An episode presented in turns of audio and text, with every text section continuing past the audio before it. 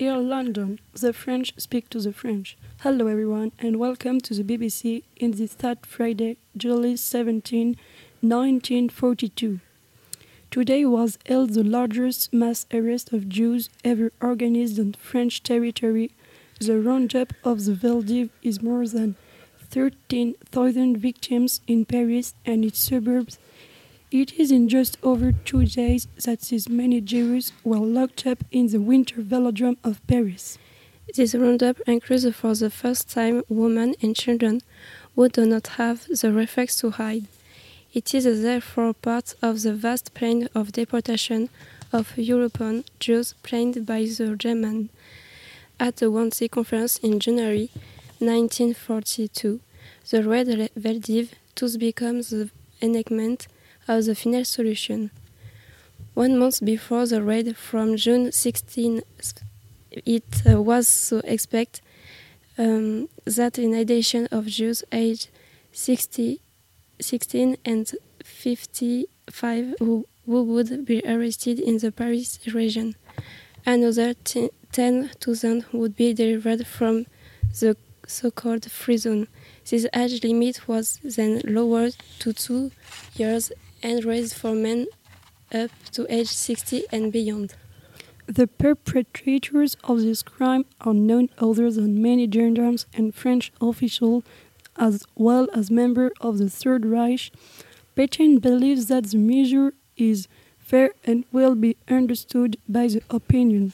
Jews arrested at home, allowed to carry a single suitcase, will be searched in assembly centers. Initially scheduled for July 13, the action, according to the Nazi term, is postponed because of its coincidence with the National Day. It is therefore on July 15 that the police chief is ordered to start the Operation Spring Wind.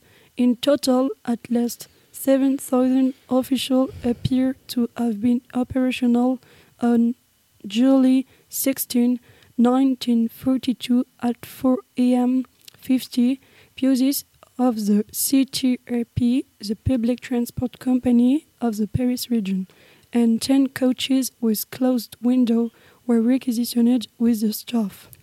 There are arrest, instruction, or strict do not discuss close the counters, enter the animal, and keys to the concierge. If not the nearest neighbor, bring the children, even of French nationality, who may be raised in the centers of sorting.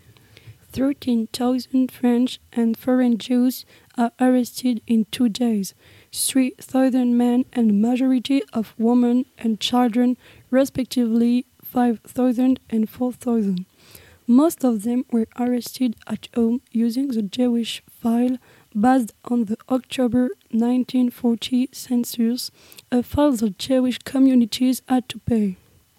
On the other hand, the compulsory wearing of the yellow star, Judenstern, swing of the Germans since June 7, in application of the German Order of May 29, seems to have been a secondary element of identification uh, identification of the target population.